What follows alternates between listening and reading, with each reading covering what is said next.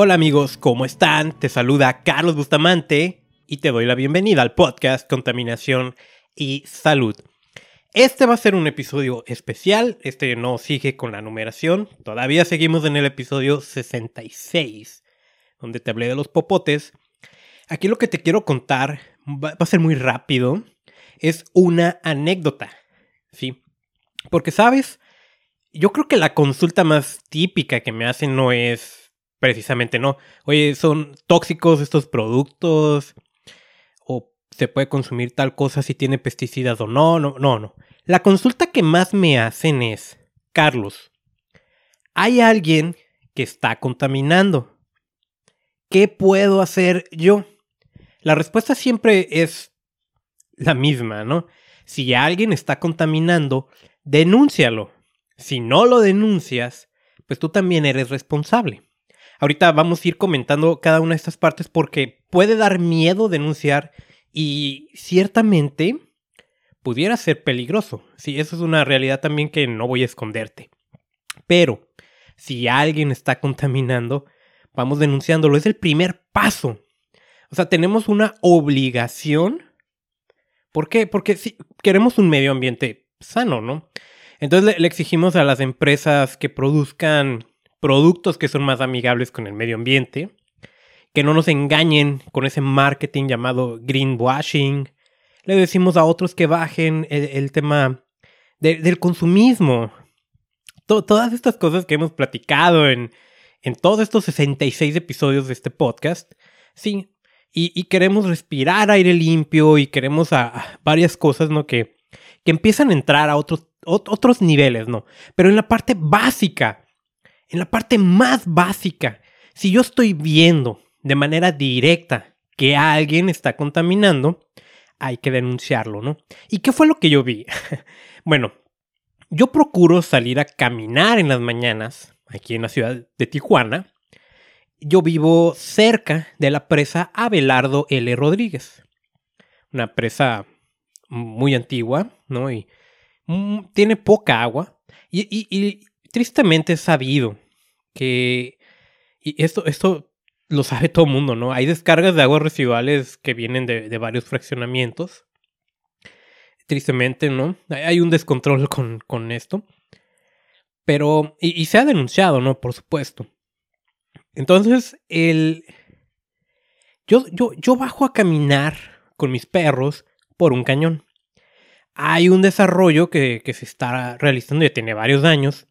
Eh, bueno, está dividido en dos.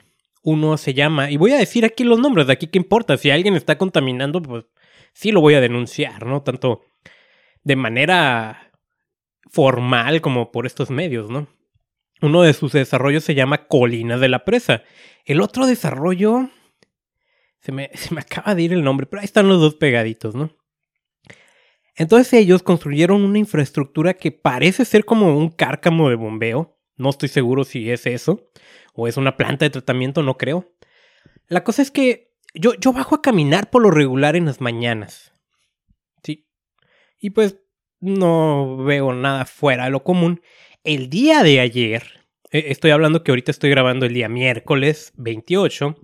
Entonces el, el día martes bajé a las 5 de la tarde no, no quise salir en la mañana. Y veo, en esa infraestructura tienen como una canaleta, veo que se está descargando agua. Entonces me acerco porque dije, ah, solo falta que estén descargando aguas residuales, que alguien ya me había dicho que lo hacen, pero no me había ni tocado verlo. Y me acerco y en efecto no era una descarga muy abundante, pero olía muy mal, era cafezosa y en el punto de la caída había formación de espuma. Ese cañón conduce directamente a la presa. Y eso convierte esa descarga ya en un asunto de competencia federal. Sí, ya me estoy poniendo técnico, ¿no? Pero es así como, como funciona, ¿no? Entonces, ¿qué hice? Tomé evidencia, sí, toma nota, ¿no? Tomé evidencia, tomé fotografías, tomé video, de hecho hasta transmití un Facebook Live. Y inmediatamente ingresé al portal de Internet de la Procuraduría Federal de Protección al Ambiente, la Profepa. Ahí tú puedes directamente desde el portal ingresar una denuncia. Lo hice, pero además algo que pues yo en lo personal prefiero hacer es directamente ir a hablar con los funcionarios y presentar las denuncias, ¿no? Aprovechando que a 10 minutos de mi casa hay una dependencia que se llama Conagua, que es la Comisión Nacional del Agua, que esta Conagua es la que se encarga de operar y, o en este caso asegurar la integridad de la presa, fui a hablar con ellos, ¿no? Ya me pidieron información, hay que ingresar un oficio. Eso yo, yo lo suponía, eh, nunca había ingresado denuncias a través de Conagua. Se llena un oficio, lo firmo, imprimo las fotografías y se los llevo. Ahí qué ocurre? Ya se inicia un procedimiento administrativo. Ahí la autoridad ya sabe que alguien está contaminando, te van a dar a ti copias y tú le puedes dar seguimiento para ver qué es lo que ocurre.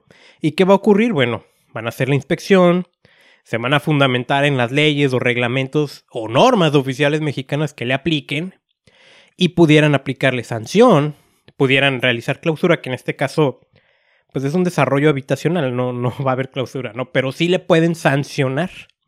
Y sobre todo lo más importante es evitar que esa fuente de contaminación continúe, porque entonces ahí sí vamos a hacer desastres al medio ambiente.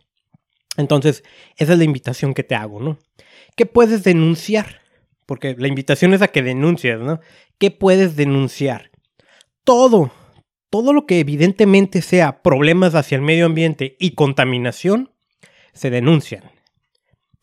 No, eh, eh, que estoy hablando de contaminación hacia una presa, eso es relativamente grande, ¿no? Pero puedes denunciar que tu vecino quema basura, se denuncia. No necesariamente a Teprofepa, ¿eh? Hay un gobierno municipal, hay un gobierno estatal, hay un gobierno federal, ¿no? yo grabé un episodio de, podcast, ya no me acuerdo cuál es, el 14 o por ahí, de los primeritos, ¿no? Y, y, lo que sí recuerdo es, si alguien está contaminando, denúncialo, así se llama, ¿no? Y, y te hablé precisamente de estas cosas, pero hay una fundamentación de qué es al municipio, qué es al gobierno estatal y qué es al gobierno federal. Pero ahorita voy a asumir, ¿no? Que este episodio pues le puede llegar a personas que no necesariamente están tan involucrados con, este, con estas terminologías y pues no quiero hacerte bolas. Lo municipal va a venir siendo como lo más común, ¿sí? Ejemplo, tu vecino está quemando basura tu vecino está cortando un árbol, sin importar que esté dentro o fuera de su propiedad. Un comercio, por ejemplo, pollos asados, están emitiendo mucho humo. O tienen bocinas afuera muy ruidosas para atraer a clientes. A lo mejor ves un taller mecánico que arroja el aceite del motor por el drenaje. Todo este tipo de cosas y, más son al municipio al gobierno estatal, ahí es un poquito distinto. Muy en general pudieran, pudiera ser industrias maquiladoras. Y hay unos, mira, lo que pasa es que no quiero caer de, en forma muy técnica, ¿no? Pero cosas como en áreas de conurbación, actividades que deberían de ser municipal, pero están en áreas conurbadas, o sea, fuera del centro de población y, vaya. Le voy a dejar ahí de verdad, hoy no me siento como con mucha intención de ser técnico, ¿no? En la parte federal ya es el mero, mero bueno. Ya vemos superindustrias que estén contaminando, si hay contaminación a, o, actividades que no debería de haber en áreas naturales protegidas, playas, ríos, presas. Todo esto le toca a lo federal, ¿no?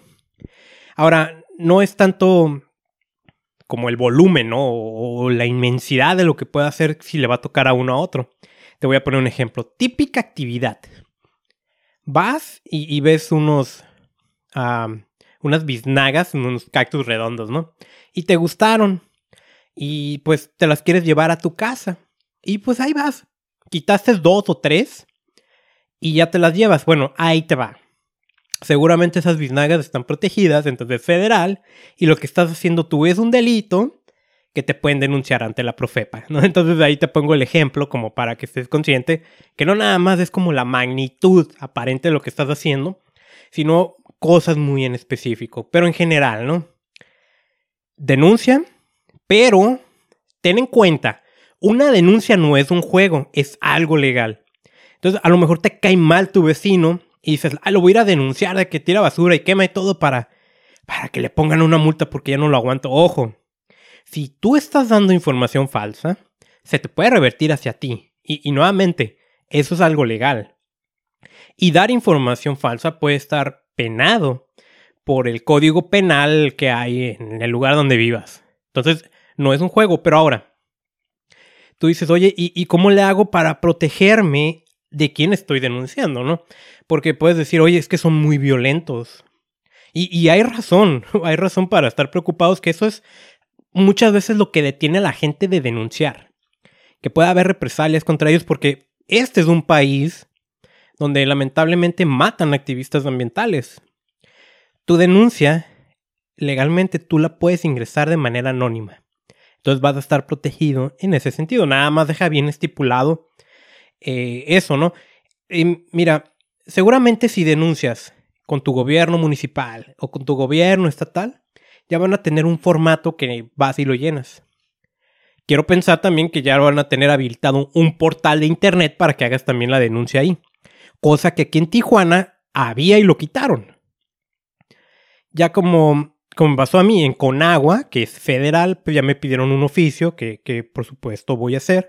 Que tengo que decir, eh, me, atendieron de manera muy amable, me guiaron bien y, y vaya, el, el oficio este lo voy a llevar mañana, ¿no? La, razón de que digo que ya denuncié es porque lo metía en, en, el portal de Profepa, pero quiero hacer esa denuncia directa para quedarme con algo físico, con una copia de que lo hice, para yo poder hacer seguimiento porque no quiero que eso vaya avanzando. Entonces, puedes hacer la denuncia anónima y si también no te queda muy claro si lo tienes que hacer en la federación, el estado, el municipio, no te preocupes. Tú puedes ingresar la denuncia en cualquier dependencia ambiental. Y si a ellos no les toca, ellos la van a declinar, es decir, se la van a enviar a quien sí le corresponde. Entonces no te preocupes por eso, llévate fotografías. Ten mucho cuidado a la hora de tomar ese tipo de evidencia, no te pongas en riesgo. Eso es lo primero es cuídate tú. E, este es un consejo que a veces lamentablemente o irónicamente no he seguido, ¿no? Yo a veces sí me he puesto en riesgo al tomar evidencias, ¿no? Y, y pues no, no, yo sé que queremos cuidar el medio ambiente, pero tenemos que cuidarnos nosotros también. Entonces toma evidencias, imprime las fotografías, llévate tu identificación oficial, lleva el formato o un escrito diciendo quiero denunciar esta situación, eh, bien fundamentado y todo, y dale seguimiento. Entonces, para finalizar este episodio especial, si alguien está contaminando, denúncialo. ¿Sí? Denúncialo. Y oye, Carlos, y si denuncio y no me hacen caso, bueno, ya después te cuento que puedes seguir esa parte, pero si una autoridad ambiental no te quiere hacer caso, también los puedes denunciar a ellos. Así que pues llegamos al final de este episodio especial, algo rapidito, contándote esta anécdota, invitándote a que si ves que alguien contamina, y te lo vuelvo a decir, ¿no? Denúncialo. Te invito a que te suscribas a este podcast, que lo compartas con la gente que crees que le puede interesar. Soy Carlos Bustamante y mi misión es enseñarte a proteger tu salud de la contaminación.